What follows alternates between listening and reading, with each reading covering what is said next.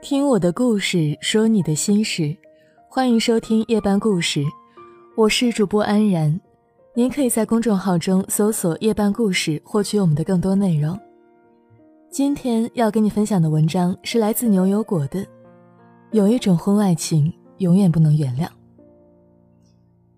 最近有一个新闻，周女士发现丈夫迷上了某一个平台的网络女主播，已经为女主播花了十几万元。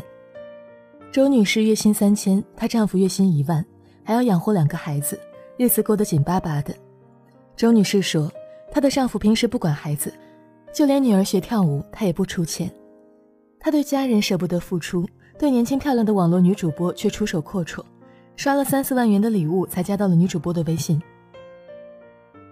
女主播对周女士的丈夫除了撒娇卖萌以外，还让她出钱做代理，为了博得美人芳心。周女士丈夫又刷了七万元信用卡，周女士知道以后气得发抖，她找到律师维权。律师说，打赏的三万元属于赠与，恐怕要不回来了，但是做代理的七万块钱是可以追回来的。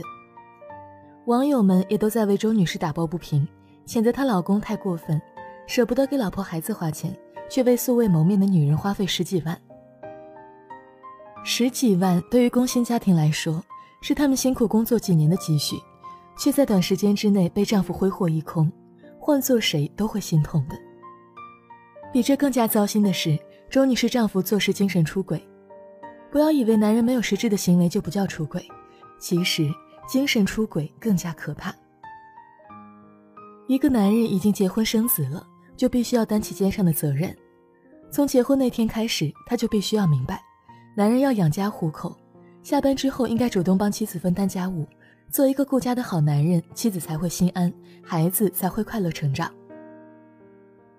如果他不管老婆孩子的生活，只顾着自己去泡妞，拿着夫妻共同财产去讨好别的女人，至少可以证明他是一个没有责任心、不忠诚、自私自利的人。习惯精神出轨的男人，早晚会身体出轨，而这种婚外情是不能轻易原谅的。我写情感专栏很多年，遇到过一种鸵鸟型的女人。他们管不住男人，又不想离婚，只好自欺欺人。桃子是我很早之前认识的读者，她老公是搞工程的，几乎每天晚上喝到半夜两三点才回来。有的时候喝多了就打电话说开不了车，不想找代驾，干脆找一个酒店休息。桃子正想说不如我去接你吧，她老公就挂掉了电话。她也把疑虑告诉过闺蜜，闺蜜劝她，男人应酬能去哪些场合呢？常在河边走，哪有不湿鞋？不如睁一只眼闭一只眼吧。渐渐的，桃子把注意力转移在孩子身上，可是丈夫依旧很晚回来，甚至在外过夜。桃子开始失眠，看着电视剧到下半夜才能入睡。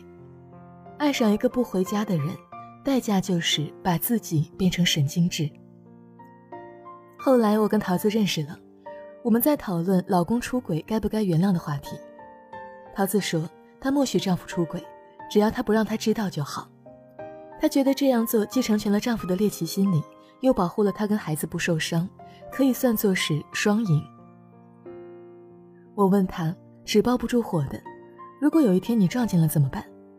她愣了半天，说了三个字：“不知道。”后来，桃子的丈夫越来越肆无忌惮，他给别的女人买房、买车、买包，消费记录都会到桃子的手机上。她也从来不解释。桃子没有想到，她已经退到无路可走，丈夫也不会悬崖勒马，明摆着就是不想过了。有一种婚外情永远不能原谅，那就是出轨之后不知悔改、没有羞耻心、没有责任心、态度恶劣的爱人。民政部统计显示。中国离婚率十强城市分别是北京、上海、深圳、广州、厦门、台北、香港、大连、杭州和哈尔滨，其中北上广深位居前四，超过百分之五十的离婚是婚外情所致。婚外情俨然已经成为婚姻的第一杀手，在其中，程序员和全职妈妈出轨率排第一。程序员经常加班，在公司的时间比在家里多，所以。渐渐的，容易和同事日久生情或者网恋之类的。全职妈妈是二十四小时无休息的职业，却得不到家人的认可。就算她再辛苦的付出，丈夫跟婆婆也只会觉得她没有收入来源。外界都在说女人一定要经济独立时，她却跟时代脱节。如果这个时候有一个对她有同理之心的男人，她就很有可能走上出轨之路。所有的婚外情都离不开这三个字：不满足。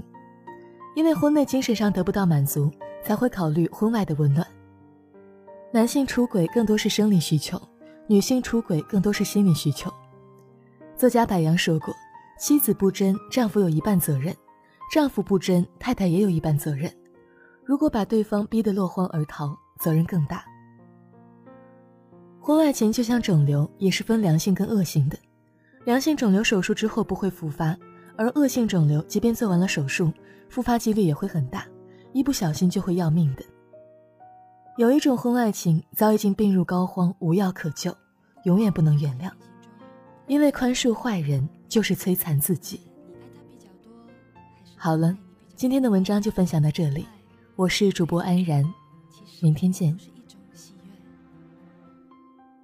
在朋友那儿听说，知心的你曾回来过。